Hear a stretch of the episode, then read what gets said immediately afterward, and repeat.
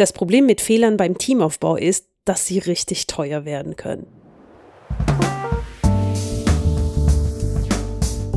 Willkommen zu dieser Folge. Ich bin Angelique und TeamUp ist dein Podcast für Teamaufbau und Teamführung.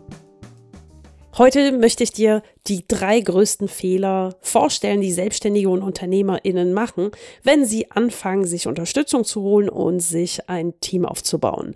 Weil es sind letztendlich in meinen Beobachtungen immer wieder die gleichen Dinge, die passieren und die dazu führen, dass äh, UnternehmerInnen und Unternehmern einfach die falschen Entscheidungen treffen, was das Team anbetrifft. Steigen wir mal direkt mit Fehler Nummer eins ein. Und zwar ist es zu spät mit Teamaufbau gestartet. Mir begegnen immer wieder Menschen, die sich einfach zu spät damit auseinandergesetzt haben, wie funktioniert Teamaufbau, wie funktioniert es, wenn ich ein Teammitglied heranhole und ein involviere. Und meistens passiert das, weil wir andere Prioritäten natürlich auf dem Schirm haben. Kundengewinn, Umsatzwachstum, ähm, Produkte produzieren, wie auch immer. Also alles, was quasi das Business finanziell auch am Leben hält und, äh, und weiter wachsen lässt, wird priorisiert, auch nachvollziehbarerweise. Nur es führt dazu, dass man immer mehr zu tun hat, dass du immer, immer mehr, immer mehr Aufgaben hast und dass du dann aber irgendwann zu dem Punkt kommst, wo du keine extra Zeit hast, also dass du keinen Puffer mehr hast, um dich richtig damit zu beschäftigen, wie du jetzt dir Unterstützung holst. Die Folgen davon sind meistens, dass du dann die falsche Person einstellst, nämlich oft die Person, die gerade verfügbar ist, die Person, die gerade vor der Tür steht. Und das kann zum Beispiel sein, die erste Bewerbung oder man, man betrifft, man, man trifft zufälligerweise eine virtuelle Assistenz für irgendwas, für, für Social Media und denkt sich so, ja super, dann du bist, du kannst, ah ja, cool, ne, wir, wir verstehen uns, dann starte direkt. Oder auch, was ich auch total oft sehe, ist, dass da eine Freundin oder eine Bekannte oder ein, ein Freund eingestellt wird. So, die Person hat Zeit, du brauchst Ring, ja dann super, äh, komm rein und, äh, und wir, du unterstützt mich dabei. Und da wird nicht mehr drauf geschaut oder es, es besteht einfach keine Kapazität, keine zeitliche Kapazität, auch keine Energiekapazität, ähm, um zu prüfen, ist das denn eigentlich die richtige Person? Passt sie zu mir? Passt sie zu dem, was ich brauche? Und, ähm, und das ist natürlich überhaupt nicht langfristig. Das heißt, diese Art von Zusammenarbeit löst sich in der Regel schnell auf oder noch schlimmer löst sich nicht auf und wird äh, super lange mitgeführt, mitgeschleppt und, äh, und bereitet wirklich nur Kopfzerbrechen. Die Folgen sind auch natürlich, wenn du so viel zu tun hast, dass du keine Zeit hast, dich damit zu beschäftigen, wie es funktioniert mit dem Teamaufbau, dass du keine Struktur reingebracht hast. Also keine Struktur, die es ermöglicht, Workflows, die Zusammenarbeit zu unterstützen. Das heißt, bisher hast du vielleicht alles selbst gemacht und alles basiert auf das, was du weißt, das, was in deinem Kopf ist. Und plötzlich muss jemand anderen klarkommen. Und das, das ist zum Scheitern verurteilt, weil weil Menschen nicht in deinen Kopf reinschauen können. Das heißt, es braucht zumindest ein Minimum ein an Strukturen, an Einverständnis, wie es funktioniert. Dann eine, eine dritte Folge ist, dass es keine richtige Einarbeitung gibt, weil du einfach keine Zeit hast. Das heißt, es ist einfach mach mal. Und dann wundern sich natürlich äh, die Unternehmer, Unternehmerinnen, äh, warum macht die Person das nicht so, wie ich will. Das heißt, die Einarbeitung ist genauso essentiell wie die Wahl der richtigen Person. Und um ehrlich zu sein, diese Bedingungen führen dazu, dass die Person, die als Teammitglied reinkommst, reinkommt, gar nicht dem gerecht werden kann. Das heißt, die Person hat gar nicht die Möglichkeit, egal ob die Person gut ist oder nicht gut ist, beziehungsweise passen für dich oder nicht passen für dich, hat die, die Person gar nicht erst die Chance und die Möglichkeit, dir gerecht zu werden und der Stelle gerecht zu werden. Der zweite Fehler, den ich da draußen beobachte, den habe ich jetzt kurz erwähnt, aber das ist, dass die Prozesse nicht richtig vorbereitet sind. Und zwar ist es ja so, dass UnternehmerInnen und Selbstständige, wenn sie starten, natürlich auch tausend Dinge machen und äh, sich alles selbst beibringen müssen und so weiter und so fort. Ne? Das kennst du wahrscheinlich selbst.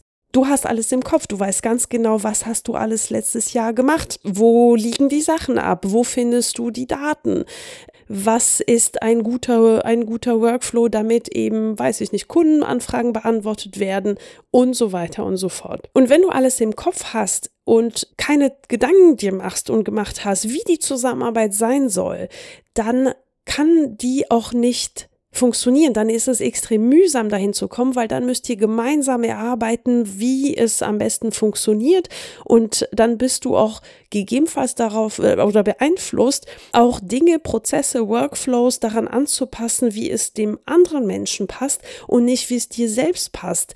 Das heißt, dass quasi Aufgaben, Workflows, wie die Abstimmung sein sollen, nicht definiert sind und dadurch eben total viel Unproduktivität, äh, Ineffizienz und letztendlich Unzufriedenheit auf beiden Seiten, aber natürlich auch auf deiner Seite, dass es eben nicht so funktioniert.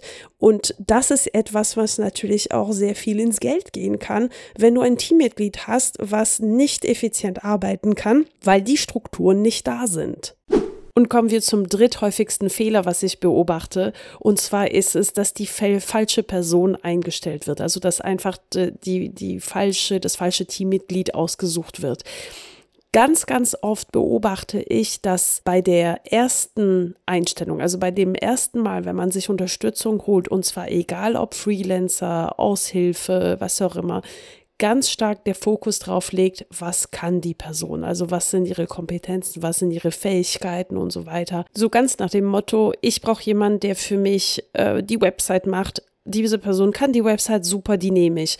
Oder äh, ja, ich brauche jemanden, der hier E-Mails beantwortet und, äh, und sich um, um E-Mails-Anfragen und Bestellungen kümmert äh, diese Person hat Backoffice-Erfahrung, super, die nehme ich sie ist gerade da, sie ist gerade verfügbar, ich habe den Bedarf perfekt. Also das heißt, dass wirklich da der Fokus drauf legt, was kann die Person, was brauche ich an Kompetenzen und dass das quasi für die erste Stufe als ausreichend empfunden wird.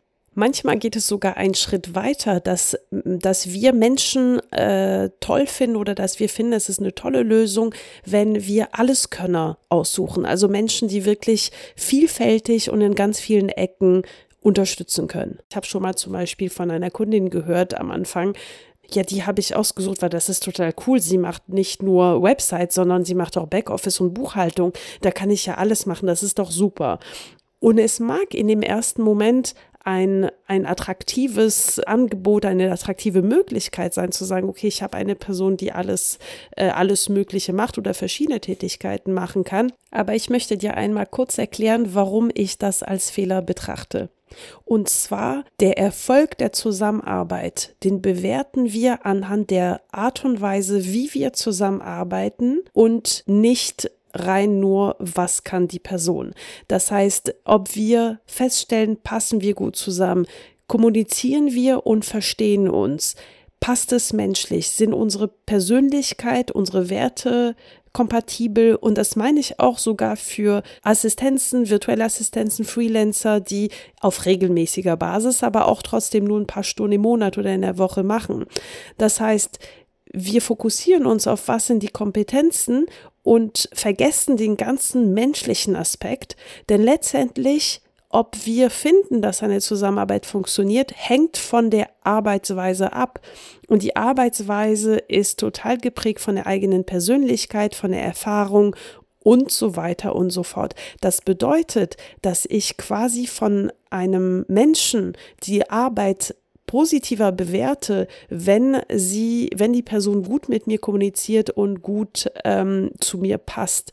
Ich mache mal ein kleines Beispiel, aber ein sehr, sehr einfaches Beispiel. Wenn zum Beispiel Zuverlässigkeit, Pünktlichkeit ähm, so zu deinen Werten steht, dann wirst du es als ähm, total anstrengend wahrnehmen, wenn jemand immer kurz nach Deadline irgendwie was einreicht oder was zuschickt. Also immer ein kleines bisschen spät.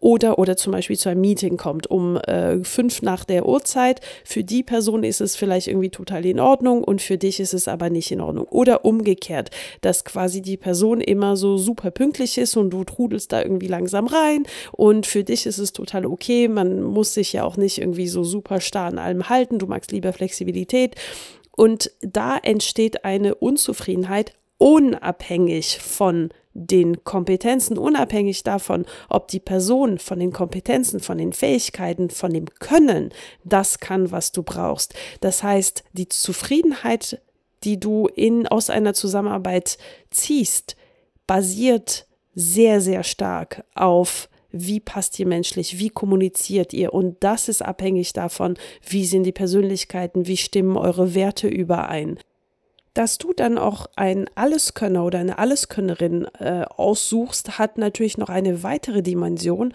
Und zwar, wenn du, sagen wir mal, eine, einen Freelancer, eine freie Mitarbeiterin, freien Mitarbeiter aussuchst, die oder der diverse Aufgaben, Website, ein bisschen E-Mail-Marketing, ein bisschen Backoffice macht, kannst du ja ähm, hoch skalieren, du kannst immer erhöhen, du kannst die Stundenanzahl erhöhen, aber aus der Erfahrung heraus ist es ja so, dass freie Mitarbeitende, wie VAs, virtuelle Assistenzen, irgendwann auch einen Deckel haben, also einfach nicht mehr Stunden haben und äh, begrenzt sind. Das heißt, es kommt dann gegebenenfalls zu dem Punkt, wo du sagst, okay, ich brauche mehr Unterstützung. Diese Person kann nicht, kann nicht erhöhen, kann nicht noch mehr Stunden für mich leisten.